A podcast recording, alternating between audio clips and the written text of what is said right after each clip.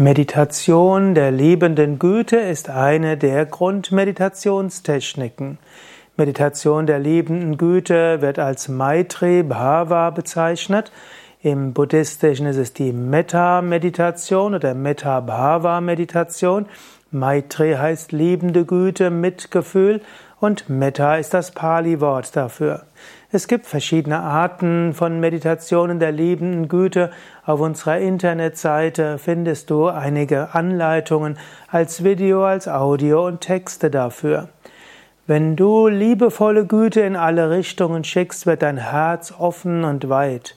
Und wenn du jeden Tag mindestens ein paar Minuten die Meditation der liebenden Güte übst, wird auch Mitgefühl sich entwickeln. Das, was du regelmäßig in deinen Gedanken hast, wird zur Samskara, das heißt zur Gewohnheit.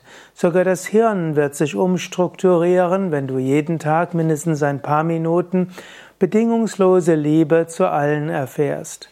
Und das wirkt sich auch heilend auf, aus.